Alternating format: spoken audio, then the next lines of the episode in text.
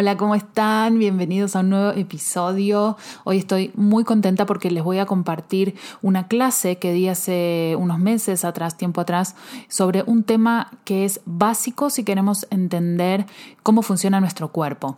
Eh, como ya les he platicado en otras oportunidades, mi sistema tiene tres pilares que interactúan entre sí de una manera dinámica y que justamente esta sinergia es lo que hace que este sistema sea efectivo y sostenible. ¿no? Uno de estos pilares tiene que ver con las leyes del cuerpo, con el funcionamiento científico de nuestro cuerpo. Yo le llamo cuerpo con alas porque cuando conocemos estas leyes nos ayuda a tomar decisiones, a elegir en base a estas leyes y llegar a donde queremos llegar de una manera mucho más rápido y mucho más efectiva. ¿sí? Entonces, bueno, en esta clase les voy a contar sobre básicamente cuál es el proceso que nuestro cuerpo eh, realiza cuando consumimos un alimento y, en el momento justamente de engordar.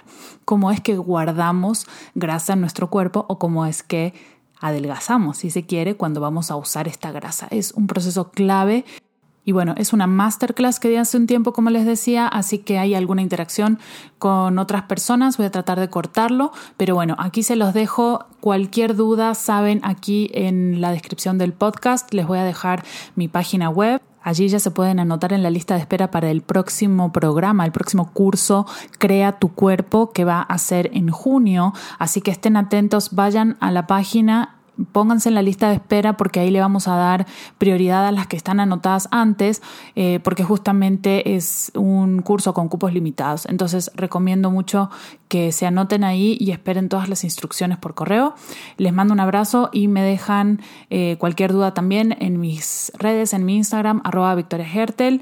Eh, les mando un abrazo y disfruten la clase. La base de toda plenitud, de toda realización, empieza en el amor a mí en el amor a ti, en el amor a nosotros mismos. Sabemos que el amor propio es un proyecto que dura toda la vida y que para cada quien es único. En este espacio te compartiré estrategias y herramientas efectivas para acompañarte en este proceso de transformación. Yo soy Victoria Hertel y esto es Amor a mí.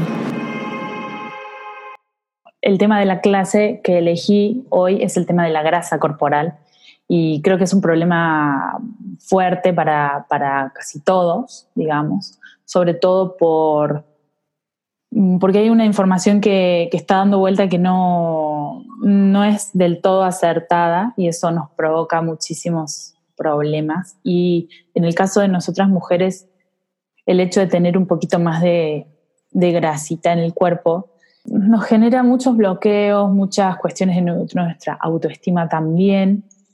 Em, ideas equivocadas, autopercepciones que no son. Entonces, me pareció muy, muy adecuado que empecemos viendo cuál es realmente el proceso de almacenamiento de grasa científicamente y que después juntas vayamos desglosando el resto, ¿no? El, tema es así. Durante muchísimos años se ha visto que la grasa, o sea, tratado a la grasa como si fuera un enemigo, ¿no? Como si fuera malísimo y el tema del colesterol también, que hay que evitar porque te genera ataques al corazón y tal. Pero la realidad es que la grasa es nuestro combustible. O sea, es como la gasolina del coche. O sea, el, el coche funciona con gasolina, no funciona con arena, ¿no? Entonces, uno de, de los puntos básicos que tenemos que entender es que nuestro cuerpo funciona con grasa. Nuestro cerebro es grasa, entonces necesita grasa para funcionar. Ahora, ¿cuál es el proceso del metabolismo?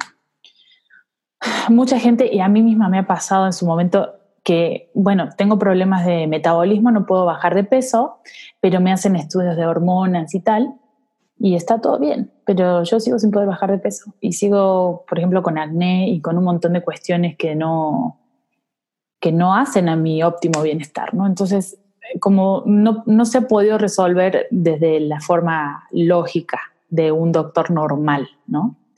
Entonces, es importante que entendamos cómo funciona. Nuestro, nuestro cuerpo, nuestro metabolismo, que está regulado por hormonas y por enzimas y por genes, ¿no? Pero algunas cosas obviamente es multivariable. Sin embargo, cuando entendemos el proceso básico, tenemos allanado un montón de problemas, algo que tengamos una enfermedad grave o algo como muy difícil de entender. El combustible básico del cuerpo es la grasa. Nosotros ingerimos carbohidratos o azúcares que se nos ha dicho que es el combustible del cuerpo. Pero esto no es así. Nuestro cuerpo cuando ingerimos azúcar o cuando ingerimos carbohidratos, que luego se transforman en, en azúcar y luego se transforman en grasa, es este punto. El cuerpo los tiene que terminar transformando en grasa para poder aprovecharlos. ¿Sí? Entonces, por ejemplo, por un lado tenemos consumir carbohidratos o azúcar directo y por el otro lado tenemos consumir grasas, grasas buenas. Hay grasas buenas y grasas malas. En ambos casos es como consumir un, combustible de baja calidad, que es el azúcar, el carbohidrato, y en el otro caso es consumir un, un combustible de alta calidad.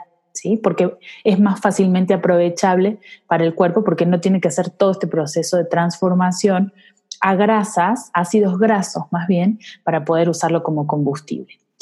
Cuando nosotros consumimos carbohidratos o grasa o azúcares, en principio, bueno, cuando consumimos cualquier cosa, se producen reacciones hormonales, enzimáticas, de, de todos esos tipos de digestión para poder procesarlos, para poder convertir ese alimento en combustible. ¿sí?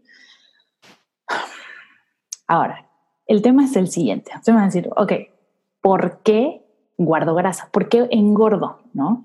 Si muchas veces como poco, no como, eh, estoy haciendo o hice 20 veces las dietas que me dio el nutriólogo la nutrióloga, si hago un montón de ejercicio, si, o capaz que me van a decir las chicas luego que vean esta clase, eh, bueno, nunca hice nada, pero sin embargo como poquito, ¿no? Como lo que puedo, como sin grasa. Bien, este es el punto. Hay una hormona que regula, es la máster de la regulación del, del metabolismo, del metabolismo en general. Y esa hormona se llama insulina. No sé si ya la escucharon nombrar. Además, esa, esa hormona, la insulina, además de regular la, la, presencia de la glucosa en la sangre, la glucosa es el azúcar, también regula el metabolismo de las grasas. Ahora les voy a explicar bien cómo funciona, ¿sí? La clave de todo es que nosotros podamos regular esa entrada o esa, ese nivel de insulina que nosotros tenemos en la sangre estable y bajo. ¿Por qué? Porque cuando nosotros consumimos ciertos alimentos, que ahora les voy a decir cuáles son, esas, eh, los niveles de insulina suben y esa, esa subida de insulina provoca un mecanismo de, ¿cómo se dice? Storage, de guardado de, grasas en las células, ¿no? Ahora, la insulina se sube consumiendo dos cosas, azúcares y, carbohidratos, ¿sí? Nosotros, más o menos el proceso cuando vamos a comer es el siguiente vemos, o antes incluso de, consumir la comida, ya cuando pensamos en la comida, nuestro cuerpo empieza a segregar insulina, porque es la forma de preparar eh, en, sangre. Cuando uno consume un alimento, se digiere, pasa a la sangre el azúcar, el carbohidrato que se transforma en azúcar, en glucosa, y la insulina lo que hace, hace es que hace que esa glucosa pase a ser disponible eh, para que se use como, como combustible, ¿sí? Pero además está esta cuestión de las grasas nosotros, cuando estamos durmiendo, pasamos un montón de horas sin comer, ¿no? A diferencia del día que comemos, se nos dice que comamos cada dos, tres horas, cosa que tampoco es correcto, ¿no? ¿Por qué podemos pasar toda la noche sin, sin comer?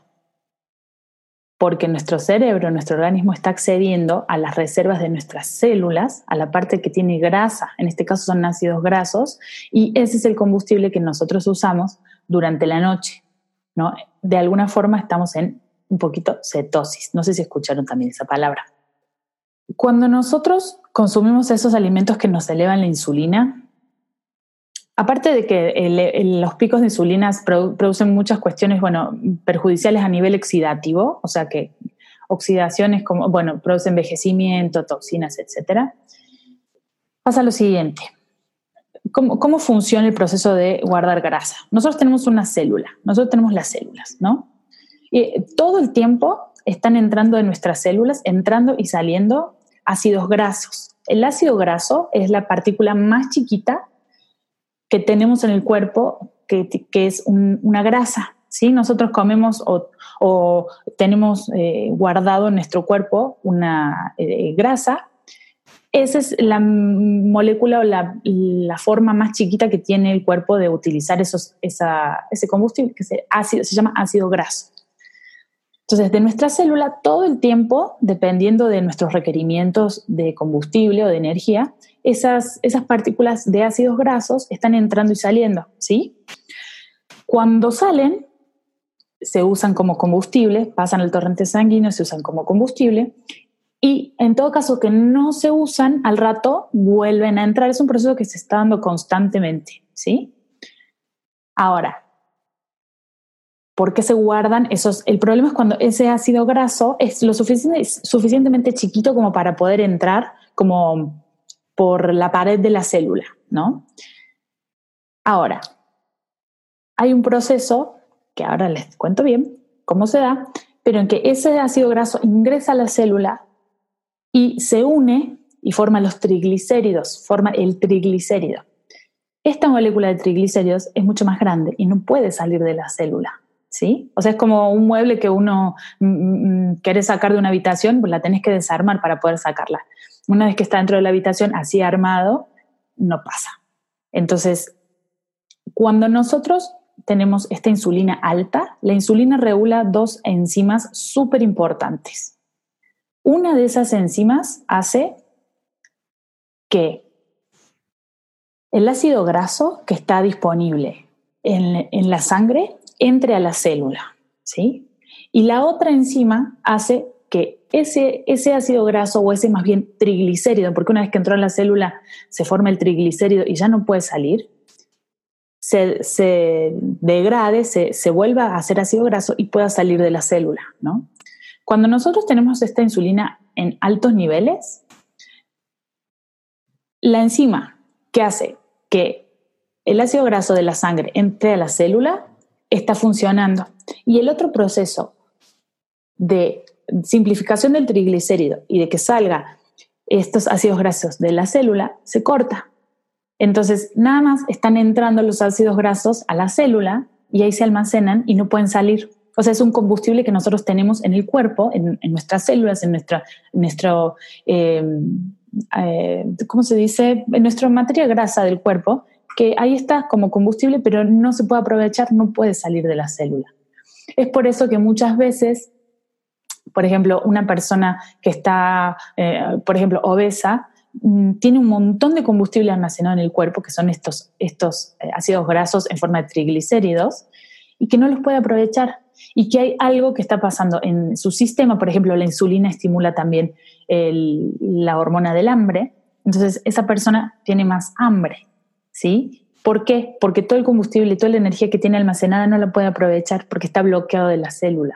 Es por eso que es tan importante. Ahora, ¿qué hace que nosotros engordemos, básicamente? Y así redondamente se lo voy a decir, eh, el consumo de carbohidratos o de azúcares. Porque el consumo de carbohidratos y azúcares está directamente relacionado con la insulina. Nosotros tenemos que apuntar a, controlar esa, esa hormona, ¿no? Entonces, por eso es la clave de nosotros estamos acostumbrados o te pueden decir, no, pues es que yo me como dos tortillas al día nada más y estoy gorda, ¿no? Tengo un montón de materia grasa, de, niveles de, grasa en el cuerpo, porque lo que estás consumiendo no está bien, o sea, genera o dispara este proceso de eh, almacenamiento de grasa y que tu propio cuerpo no pueda acceder a sus propias reservas, ¿no? Eso por un lado yo creo que es como muy interesante porque, em, sobre todo nosotras mujeres, y a mí yo lo he vivido perfectamente mucho tiempo, después de haber hecho mil dietas y a mí me decían, hasta me medían perfecto la cantidad de, de comida que teníamos que, seguir, que comer. Y no puede ser que me cuido perfecto y que hago lo que me están diciendo y que como perfectamente y perfectamente entre comillas, ¿no? Este, y entonces resulta que mm, me muero de hambre, estoy cansada, no me quiero mover, no quiero mm, hacer ejercicio, solo quiero dormir, no tengo energía, eh, no bajo de peso tampoco, no me siento bien, mi, cantidad de masa muscular baja, mi cantidad de, masa grasa sube, o sea, no estaba funcionando bien. Y justamente porque no, se puede, no podemos intervenir en este proceso. ¿no? Cuando yo encontré que podía bajar mi cantidad de carbohidratos de una forma drástica prácticamente y subir mi cantidad de grasas buenas que estaba consumiendo y que este proceso yo le estaba permitiendo a mi cuerpo, para empezar, mantener la insulina estable, lo cual me, ayuda en, mejorar mis procesos oxidativos, envejecimiento celular se enlentece, mejora mi humor, no tengo estos picos de hambre tremendos que a mí me daban también que me, me generaban muchísimo, muchísima molestia, una dependencia a la comida tremenda. Y además se optimiza mi proceso celular, o sea, mi, metabolismo está funcionando bien justamente por esta cuestión, porque mis ácidos grasos entran y salen de la célula y se utilizan como combustible, ¿no? Y mis, em, mis músculos no se consumen porque eh, hay una parte de la glucosa que se reservan en los músculos, ¿no? Como glucógeno. Entonces no pierdo masa muscular, que es súper importante para nosotras, sobre todo cuando lleguemos a nuestra parte de la, nuestra etapa de la menopausia, que tengamos masa muscular. Así que, bueno, básicamente es eso, el proceso por el cual nosotros tenemos que o podemos controlar nuestra, nuestra cantidad de grasa corporal. A mí también una cosa que con el tema de amor propio, ¿no? Y de amor a mí y, con tantos años no, eh, no exitosos de tantas dietas, de tantas cosas, era que de repente yo decía, pues soy glotona. O sea, soy glotona, no tengo voluntad, no tengo, no me tengo ganas de ponerme a hacer ejercicio, eh, tengo siempre hambre, entonces algo no está funcionando bien en mí, ¿no? Yo no estoy funcionando bien, yo, eh, y encima estoy gorda, y de que la celulitis y qué tal. Pues ese es un mensaje súper importante que tenemos que entender y, y es el siguiente, ¿no? que esta cuestión de tener hambre siempre, de guardar grasa, de no querer hacer ejercicio, de no tener energía, de, no querer eh, comer bien, o sea, de, estar pidiendo comidas eh, con carbohidratos, con azúcares fáciles de digerir como estas, no es algo que nosotros podamos controlar con la voluntad. ¿No? O sea, más bien es algo que es un síntoma de que estamos engordando, porque nosotros comemos un carbohidrato, comemos un azúcar, se da el proceso de elevación de la insulina, una vez que ese azúcar pasó a la sangre y la insulina baja, se da un pico muy fuerte para abajo y a su vez hay una señal que se manda al cerebro de estimular el hambre. Entonces es un, es un círculo que, no acabamos más, ¿no? Tenemos hambre, comemos carbohidratos, azúcares, se sube la insulina altísima, entonces como sube altísima, vuelve a bajar muy abajo, volvemos a tener hambre un montón, estamos desesperadas, queremos carbohidratos otra vez y ese ciclo de ir y venir alto y muy bajo, muy alto y muy bajo, eh, nos genera cierta adicción, digamos, aparte de, digamos, no, eso, eso, sería mm, eh, tema para otra para otra plática, ¿no? del tema del gluten y los lácteos. Instagram no la voltea. Este, así que, ¿qué más le estaba por decir? No sé si tienen por ahí alguna duda que, que me quieran comentar, preguntas. Entonces, a ver, desde que yo me despierto, yo era súper panera, me regía por pan, hot cakes, este, ah, no concebía mis mañanas sin un pan, ¿no? Ahora, después de seis meses del posparto, que tú ya conoces la historia, he logrado eliminar el pan porque alguien muy sabio que las dos conocemos me dijo, cada vez que te vayas a comer un pan, piensa que el pan te envejece. Entonces yo de ahí no como pan. o sea, sí, exactamente. Hasta una galleta la pienso. Ah, no, exacto. Es, entonces, em, de hecho a mí el lácteo, aparte de que, me, que no debe de existir en nuestro sistema, es lo que me hace daño ¿eh? porque tengo exceso. ¿Estás? Porque tengo exceso de calcio. ¿Sí, ya? ¿Ahí? Uh, hola, hola, Marta. Ahí ya estoy hablando otra vez. Te perdimos, te perdimos, te perdimos. A ver, te, volví a iniciar el. A ver ahí. Mm, te desconectaste. Sí, Sofía se Sí, la perdimos a Marta. Bueno. No, aquí. Hola, hola. Aquí estoy. No te escucho, Marta, ¿eh? Ah, ahora, te escucho, ahí te escucho, ahí te escucho. Ok, ahí está. Ok, es el tema del lácteo. O sea, aparte a mí yo tengo exceso de calcio en los huesos y me hace daño. Pero es que me fascina, entonces me cuesta mucho trabajo. todo el tema de, la insulina, eso lo provocaba, por ejemplo, entonces todo, eh, las harinas que yo consumía, Así es. Ahí eh, tenemos varios tipos de carbohidratos, de los más simples a los más complejos. O sea, vos tenés desde azúcar directamente, azúcar así, azúcar, miel, eh, fructosa, hay varios tipos de azúcar, ¿viste? Tenemos la fructosa, que es el azúcar de las frutas, la glucosa, que es eh, la que se transforma en el cuerpo, em, tenemos la lactosa, que es el azúcar que está en los lácteos. Entonces, sí, probablemente eso también te genera eh, este subidón de... Ah. hay, varios temas con los lácteos. Son, son varios. Uno es la lactosa, que es un azúcar que tiene, ¿sí? Ok. Y por otro lado está el azúcar, eh, la lactosa y la caseína. Que la caseína también tiene una, es como la, es una proteína, la proteína de la leche, pero tiene una sí. composición muy parecida al gluten.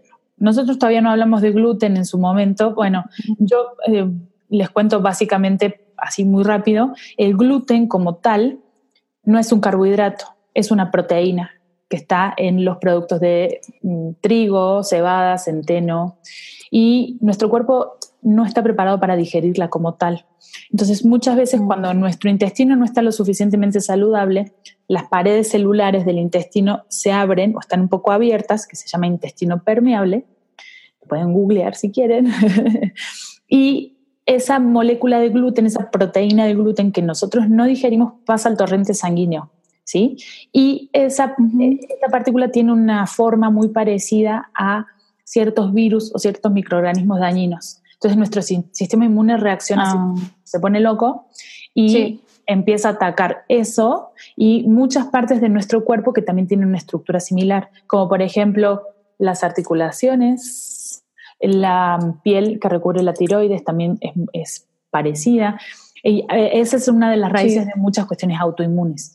Y a la vez, em, el gluten genera un, eh, gliadinomorfinas, se llaman, que es una sustancia, como escucharas, morfina, es una parte muy parecida de la morfina real, entonces por eso genera mucha adicción. Por eso decía, ay, empiezo a comer gluten. El gluten. Eh, como una, ya no puedes acabar. Exacto, esa es una de las adicciones, de, aparte del tema de la insulina, está esta cuestión de las gliadinomorfinas, ¿no? Y la case, ahora retomo el tema del, lácteo, es que la caseína, tenemos, del lácteo. Hablamos de la lactosa, que es el azúcar, y la caseína de la leche, que es esta caseína también es, la, es una proteína y que tiene una estructura muy similar a la del gluten, por eso también puede generar un montón de cuestiones ah. autoinmunes y esta cuestión de adicción, ¿sí?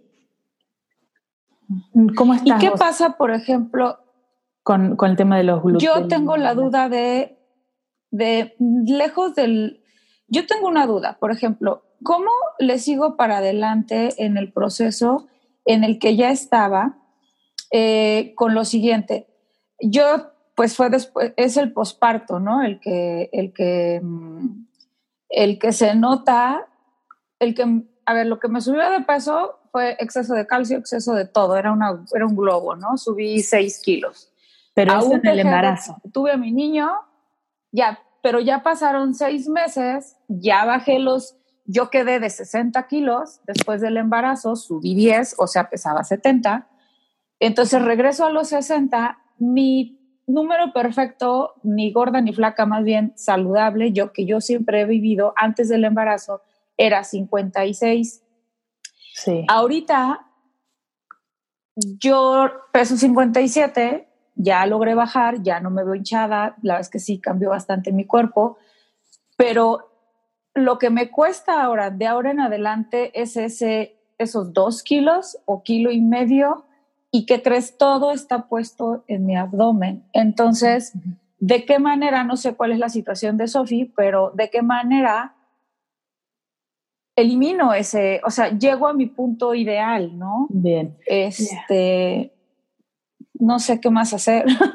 Bien, eso es mucho problemas. Nosotros las mujeres tenemos un montón de problemas en estas partes del cuerpo que genéticamente estamos preparadas para almacenar más grasa ahí, el abdomen y las caderas hay una razón biológica para que eso sea.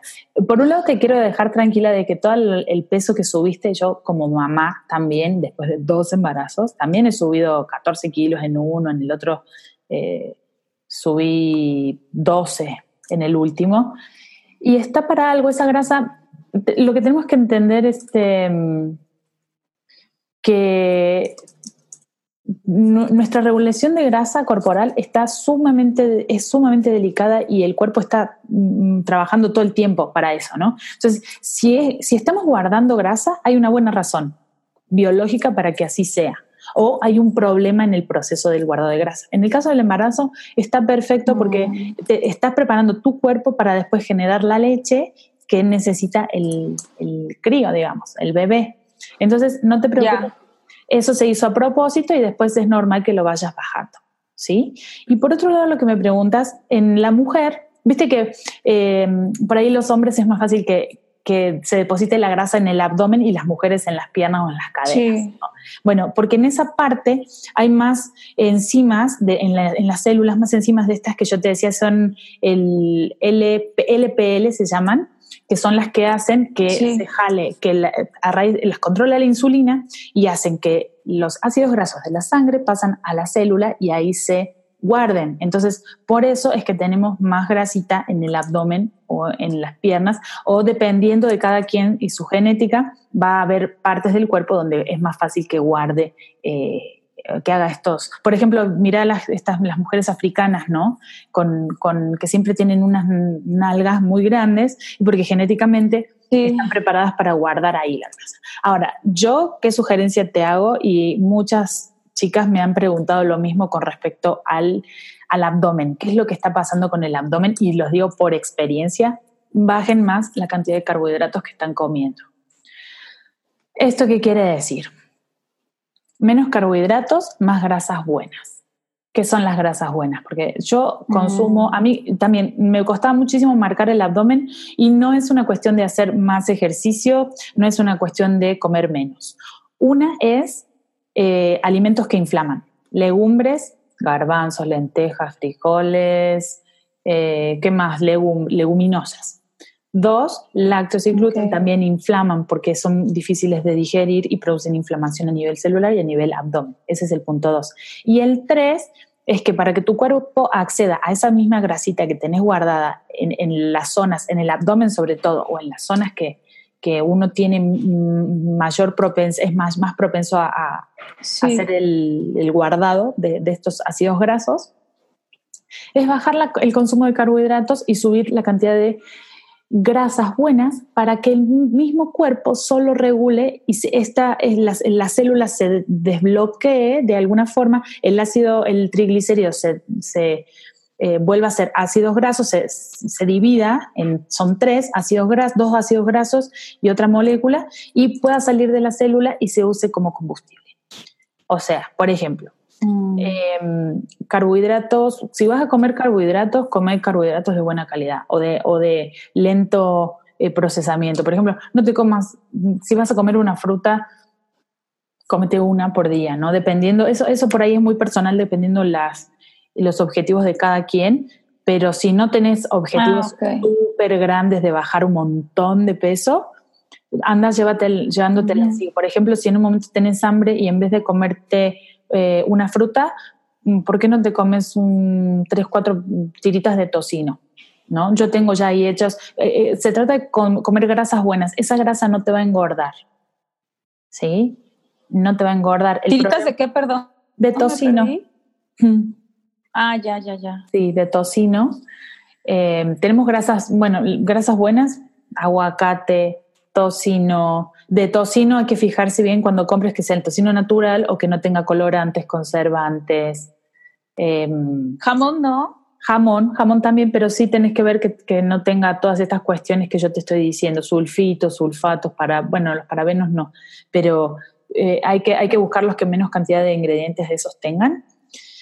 Eh, huevo, si puedes consumir huevo orgánico, mejor, consumite el huevo entero, que tiene muy buen... Eh, eh, muy buenas grasas en la yema sobre todo. Y luego no, no dejes la, no te comas solamente la, la, clara que son proteínas porque luego hay, hay enzimas y, sustancias que te ayudan a digerir esa proteína de la clara en la yema. Entonces viene junto, hay que comerlo junto, lo, lo, lo más natural y lo más junto posible. Yo por ejemplo a veces tengo hambre de un snack y mi snack son dos huevos fritos con ghee o con mantequilla clarificada o con aceite de coco, sal rosa y una pimienta. Y soy la más feliz del mundo con ese snack en vez de comerme una fruta. ¿No? Em, déjame recapitular. sí, básicamente eso. Luego, si vas a comer los mejores carbohidratos del mundo, porque uno dice carbohidratos, eh, pasteles, galletas, pan, no, también son, son, carbohidratos las verduras, verduras verdes, suma más verduras. Eh, a mí me gusta mucho, por ejemplo, en materia de carbohidrato, yo porque soy de comer de, de, amplio apetito y a mí me gusta sentarme a comer muy bien. Plátanos, plátano macho, frito, pero frito en ghee, o en aceite de coco o en manteca de cerdo. Eso es uno de mis carbohidratos favoritos porque aparte es de súper alta calidad y viene acompañado de grasa, de buenas grasas. Mm, o papas fritas, camotes fritos, pero con esas grasas. No usamos aceites vegetales para freír. Nada de canola, ni de maíz, ni de girasol, nada, nada de eso. Estas son las buenas grasas. Eh, que, a lo que me refiero con buenas grasas, son grasas que no se oxidan o que no están oxidadas, que no nos van a hacer daño. Ya la mayoría de los aceites se oxidan muy rápido, eh, no solamente con el calor, sino al, ya al momento de ser extraídos o de ser envasados ya están oxidados y nos producen envejecimiento, nos producen un montón de radicales libres. No conviene usarlos y menos calentarlos para freír un aceite muy bueno, pero que no es para freír, es el de oliva. Yo todo lo que hago con ensaladas, o sea, mi, mi excusa más bien la ensalada es, es, mi excusa para poner aceite, mucho aceite de oliva, mucho. Entonces, el cuerpo, mis niveles de insulina se mantienen estables. Ahí. Obviamente que cuando eventualmente tengo ganas de comerme, y, y ahí un poco pasamos a la cuestión energética, ¿no? Que a veces uno por, ay, dice, no, no, em, a, ver, hay veces que hay momentos que uno quiere comer otra cosa, ¿no? El, el chiste es poder ir limpiándose a poquito y uno poder eh, haciéndose consciente de, de, cómo funciona, o sea, cuando me como tal cosa, cómo me siento, ¿no? ¿Qué pasa en mi cuerpo? Ah, me cambia el humor, eh, luego me pongo ansiosa, luego al ratito ya tengo hambre, o en realidad me calma y, y el hambre que me da después es un hambre más contenido y más, no menos profundo, pero más tranquilo, no, no, me saca de mi centro, ¿no? No, no me cambia el humor, no me pongo de mal humor porque no como, no dependo de la comida, no estoy pensando todo el tiempo en la comida. Eh, y eso también es algo súper importante porque luego es como, ay, bueno, el amor propio y, y, y lo que permitimos que nos digan y lo que no nos digan. Y pero hay cosas que nosotras, como mujeres, yo estoy convencidísima que, bueno, convencida no, para mí así es, ¿no? Que nuestra función cósmica en este planeta es muy importante y que nuestro vehículo es el cuerpo y que nosotras necesitamos tomar las mejores decisiones en cuanto a ese cuerpo. Y una de las de los puntos más importantes es el tema de la alimentación, no solamente la alimentación, de cómo movemos este cuerpo, cómo lo descansamos, cómo le hablamos a este cuerpo, cómo lo consentimos Mm, porque mm, luego es como de vanidad, ¿no? Ay, tengo que bajar estos kilos porque mira cómo me. No, a ver, ¿cómo me siento? ¿No? Eh, ¿Qué puedo dar? Em, yo lo he visto con mucha gente que, al día de algún cliente que me ha venido, sí, tal cosa, pero bueno, yo me siento bien. Pero vos probaste, es, como, me siento bien, pero tengo el, testigo, ¿no? En el coche, viste que te ponen como el bloqueo ese de, de la velocidad. Acá se llaman testigo, ¿no? Sí. Que vas a 60, sí. es el máximo. Ah", y, dije, pero voy bien, pero vas a 60. Y si le sacas el testigo y ves que cómo da tu cuerpo a 150, no, no, pero yo estoy bien. Sí, estás bien, pero no sabes lo que es estar excesivamente bien. Cuando se desbloquea la célula, como corresponde, y ese proceso se empieza a hacer constante, em, nuestros niveles de energía escala. Nuestra claridad mental escala. Dejamos de tener ese, ese, nubarrón, esas, esas caídas de energía, porque aparte luego en estas subidas y bajadas de insulina, luego nos sentimos muy cansados. ¿No les pasa que por ahí después de comer algo o algo dulce? A mí me pasa ya, como ya lo tengo súper visto, me como algo súper dulce o algún hot cake, así sea un hot cake con harina de coco, pero que le pongo eh, miel y tal. Y después es como que no me quiero mover y me da sueño porque, claro, pasa todo este, este proceso que yo les digo. Em, entonces, aparte de una cuestión estética y de, que entendamos que hay un montón de prejuicios que tenemos con el tema de que, ay, no puedo adelgazar, porque, soy una glotona y no tengo fuerza de voluntad. No, no, no es que uno no tenga fuerza de voluntad, es nuestra biología funcionando o sea, es como, ok, aprieto el freno del coche y el coche va a frenar. No puedo pretender o puedo pensar que el coche es tonto porque quiero que acelere. Y, estamos apretando el freno, sí. básicamente.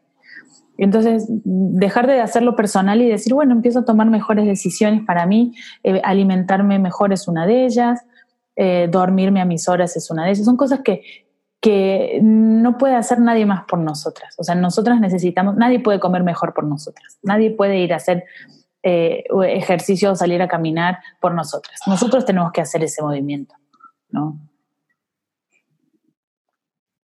Muy bien. No, incluso por nuestros, porque bueno, por nuestros hijos sí, pero primero por nosotras. Eh, nosotras no, pues porque no te cierra el pantalón, o sea, son cosas bien básicas y pues no te sientes bien. y ahora te voy a decir una cosa, que eso poco, pocos lo dicen, que mm, en la reserva de grasa extra en el, en el abdomen sobre todo, eh, funciona como una glándula más. O sea, esa, esa, ¿qué quiero decir con glándula? La glándula es un órgano que segrega hormonas. Entonces, hormonas y varias sustancias más. Cuando ese esa mm, depósito de grasa en el abdomen es muy considerable o es mm, cada vez mayor o es grande, eh, empieza a segregar sus propias hormonas y sus propios eh, mm, eh, químicos, entre ellos las citoquinas, por ejemplo, que, no hacen absolutamente nada bien al organismo y luego complican todo, hacen, hace que uno guarde más grasa, que tenga más hambre, que complican mucho las cosas. Entonces, lo mejor que podemos hacer es ir bajando la cantidad de carbohidratos, tratando de espaciar un poquito más la cantidad, el, tiempo que comemos.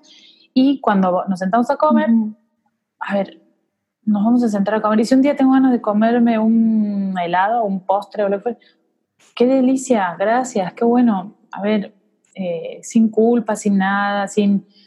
Em, muchos de nuestros bloqueos también energéticos están en el cuerpo. Entonces, por ahí poder observar qué pasa. Luego las, eh, los depósitos de grasa tienen mucho que ver con la protección, con, con, que nos estamos protegiendo de algo, con que tenemos la necesidad de guardar, porque tenemos muchísimo miedo a que no haya.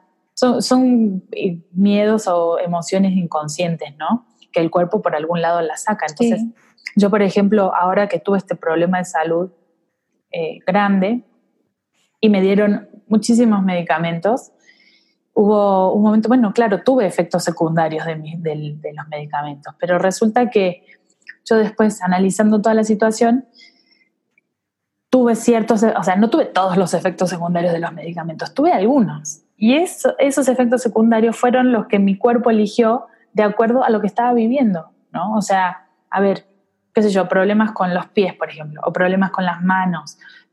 Em, todos relacionados a la pérdida de mi mamá, o urticaria, que la, o todo relacionado con la piel, que la piel eh, tiene que ver con el conflicto, de separación, ¿no? Y mi mamá acababa de, de trascender. Entonces, claramente nuestro cuerpo habla, busca su forma de hablar y está bueno que veamos esos síntomas o esas formas para atenderlo, para resolverlo, ¿no? Pero resolver la causa no nos sirve decir, bueno, me tomo un, un antialérgico y bueno, que se vaya la urticaria y ya a ver qué es lo que está provocando eso. Bueno, en este caso había mucho de, medicamentos, ¿no? Pero a mí me pasa, yo todo el tiempo estoy atenta a ver cómo me habla mi cuerpo, qué, está pasando, qué bloqueos tengo, qué, qué miedos, qué, qué conflicto puedo estar viviendo en este momento con algo eh, y a las mujeres nos pasa mucho, ¿no? La parte de la sexualidad, de las caderas, de las piernas, donde se, se guarda, el, se deposita mucho la grasa, entonces hace también que, que, se junten las piernas y que no, no, fluya la energía de toda la parte sexual, del chakra que está en la parte sexual. Eh, es muy interesante de, de analizar, ¿no? Así que... Sí, la parte emocional es como muy importante y a las mujeres, yo no sé los hombres dónde lo canalizan, pero las mujeres lo canalizamos mucho en el cuerpo. No, los hombres también, sí, sí, sí, sin dudas, sin dudas. Sí, sin dudas. Los, y los hombres tienen como otra, eh, ellos incluso genéticamente están preparados para, para otra, otra cosa, ¿no? Te digo que incluso, bueno, ellos guardan más grasa en, la parte abdominal que nosotras, tienen otro metabolismo, funcionan bien diferente. Mm. Sí. ¿Alguna otra duda que tengan?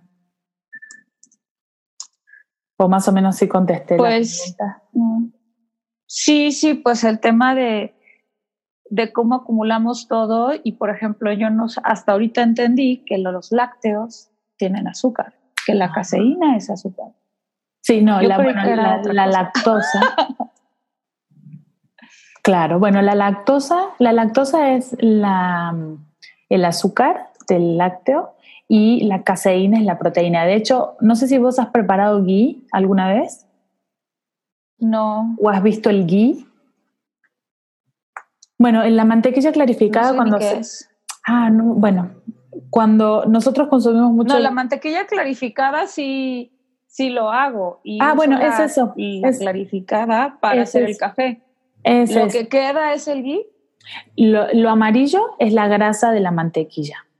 Y lo blanco que se separó es lo que tiene la caseína. Eso blanco es la caseína y la lactosa y hormonas, toxinas, etcétera, que se quedan en eso blanco que tiramos. ¿Sí? Lo que tiramos, eso es lo que engorda. Lo que engorda, lo que te genera mm, disrupciones hormonales, porque... Tiene la caseína, es, es la caseína. Lo blanco es la caseína y la ah, lactosa y, y, otras sustancias no, no benéficas para nosotros. Así es. Y te quedas con la grasa digamos. Te quedas con la grasita de la mantequilla, que eso es buenísimo. Ok. ¿Eh? Y luego, por ejemplo, un tip. Yo, a mí me, yo era adicta a los lácteos, no podía, no podía no. Y los quesos en particular, ¿no? Sí. Entonces, también es un poco de ser compasivos con uno mismo y decir, bueno, a ver, vamos con calma, vamos a hacer las cosas mm, sólidamente, sólidamente, pero de a poco. O sea, a veces sirve hacer un corte, por ejemplo, con el reto este que yo tengo, el Total Reset, hace falta hacer un corte, desintoxicar el cuerpo y se reacomoda y realmente que podamos empezar a ser conscientes eh, de qué pasa con los alimentos. Esa es una parte muy buena. Sin embargo, eso no nos va a solucionar la vida completamente. Es una forma de empezar. Y luego, yo me tardé mucho tiempo en ir haciendo esto, dejando algunas cosas de a poco. Lo último que me había quedado era un chorrito de leche en el café y un pedazo, algún poquito de queso cada tanto porque ay, yo era adicta, adicta, adicta. El queso me costó tanto dejarlo. Y todavía tenía problemas en la piel, todavía tenía algunos temas digestivos también. Mm, bueno, algunos, algunos, pero no eran nada cómodos, ¿no? Hinchazón, todavía tenía un poquito de celulitis, em, no digería bien, mm, temas de estreñimiento, por ejemplo. Y fue muy llamativo porque no puede ser, o sea, si es apenas un chorrito de leche que estoy tomando en el café, no es tanto. ya. eso me hizo... no puede ser tanto. Exacto, y el queso ya lo espacié, tipo por ahí me pasaba dos, tres semanas sin comer y, y, después luego me comía algo. Pero sí pasaba un rato y noté tremendamente cómo me cambió la piel, cómo se me purificó la piel, porque luego eh, uno piensa que, bueno, vos no tenés problemas de, de acné, pero que hay que sí, tengo acné por problema hormonal. Y pero el problema hormonal muchas veces viene de, de, ahí, de lo que estamos comiendo, la mayoría de las veces viene de lo que estamos comiendo. Te intoxica el hígado. Eh, eh, se, se, produce este, este rechazo, esta cuestión autoinmune, bueno, genera acné sí. también. Y a mí me, me, me, solucionó la vida muchísimo, muchísimo. Y uno piensa que, ay, no pasa nada, es un chorrito. Sí, sí pasa. Eh. Yo tengo una pregunta. ¿Cómo, ¿Cómo iniciamos un detox? O sea, ¿cómo, cómo, ¿qué hago? No como nada en un día. ¿Qué, qué tomas para hacer como un, una pausa dentro de nuestro intestino. Te inscribís al reto Total Reset. No sé cuántos días. La mejor forma es inscribirte al Total Reset. ah, pero no. es que pues yo no supe cuándo fue ni nada. No, no te preocupes. O sea, ando atrasadita. mira, para hacer un, un, la mejor forma, mira, para que nuestro cuerpo, nuestro cerebro se vaya adaptando, eh, no, yo no, ahora no te recomendaría como hacer ayunos largos, sino que empieces a hacer el, el ayuno intermitente, ¿sí? ¿Esto qué es? La gente está muy asustada porque el ayuno intermitente tiene eh, eh, consecuencias y, a ver, no. El, el, ser humano pasó de mm, mono a ser humano comiendo así como sí. estamos hablando ahora. Entonces, la verdad que mal no le hace, no le hizo, ¿no? Al contrario. Eh, de hecho, en, en, la época que nuestros ancestros eran nómadas todavía, que eran cazadores recolectores, eh, pues podían pasar días sin comer, cazaban un animal, comían un montón, comían muy bien y después se la pasaban por ahí con alguna semillita, algún vegetal que no era tan excesivo, pero pasaban bastante tiempo sin comer. Y, te, y estoy hablando de los niños también. Entonces, ese proceso de, de, de, ayuno, entre comillas, en, en, que el cuerpo se pone en cetosis, eh, o a consumir grasa. Consume lo que tiene. Más eficientemente, ah. exacto. Lo hace de una manera mucho más eficiente. Eso es eh, uno de los mejores procesos que podemos tener, ¿no? Y lo hacemos, de hecho, cuando estamos durmiendo es lo que les decía al principio, ¿viste? Que es, eh, lo hacemos cuando estamos durmiendo, nuestro cuerpo empieza a acceder a nuestras reservas de la célula, de sí. se rompe el triglicérido, sale el ácido graso de la célula y se usa como combustible. Nada más lo que ahora pedimos es que se, ese proceso se haga por más tiempo, unas horas más y de una manera un poco más óptima. ¿No? Entonces yo lo que te recomendaría por ahí, por okay. ponerte, una, ponerte una ventana de, de, comida, ¿no? Decís, bueno, voy sí. a, desde que desayuno hasta que ceno, mm, lo voy a hacer, eh, mi primer alimento la, va a ser a las 11 de la mañana. Y mi último va a ser a las 8 de la noche o a las 7 de la noche, eh, por decir una hora, ¿no? Entonces, mientras vos más tiempo puedas estar en ayunas en la noche, o primero yo, ay, yo también era de ocho horas, no me, o sea, no me dejes en ayunas, cuando era un suplicio ir a hacerme un estudio que tenía que estar en ayunas, yeah. ay, ¿por qué no? Que no sé qué, bueno, 12 horas, una vez que ya estés cómoda con las 12, ponete una más o dos, lo que sí puedes hacer, y de hecho lo recomiendo mucho, es que pues te levantes, te puedes tomar un vasito con agua, con limón, un poquito de sal del Himalaya, que eso también ayuda a equilibrar los minerales en el cuerpo, y te tomas tu café con ghee o con, con grasa. Sí, y ya con eso puedo... Hasta que, de hecho, a mí lo que me funciona mucho es, me tomo el café este maravilloso, eh. me como dos huevos estrellados, o a veces tres, sinceramente, porque me voy todo el día aguando en actividad entre trabajo o con el bebé. Y cuando me como eso, sin nada más, ya con salecita así rica de esa rosa, Sí. No me da hambre hasta las 3 de la tarde. Y como porque hay que comer, pero hambre, hambre, hambre no tengo. ¿Viste? Pero escúchame, entonces, ¿por qué no haces lo siguiente? Te tomas el café y en vez de comerte los dos huevos, esos o tres o cuatro, si tenés ganas, no hay ningún problema. o cien. O sea, hello, porque yo soy a veces de sentarme y me como cuatro huevos con jamón o con tocino o con lo que haya. Pero en vez de tomártelo junto con el café, tómate ese cafecito y deja pasar. O sea, si, quieres, llévate los huevitos en algún tupper o algo y espérate a la siguiente ah. señal de hambre. O sea, que no me los comas juntos, dices tú. Exacto. Ese café debería ser un reemplazo de alguna forma del desayuno y te va a ayudar a entrar, de hecho es un inductor de cetosis, un inductor de esta quema grasa propia y espérate un tiempo hasta que ya te entre hambre. Come cuando tengas hambre, no comas porque es la hora, porque corresponde, no, no, ya. escucha tu cuerpo y come cuando tengas realmente hambre. Y a ver, vas a ver que vas a poder, por ahí si te levantas a las 8 o 9, te tomas el café, vas a poder recién tipo 11, 12, capaz que te dé ganas de, de desayunar.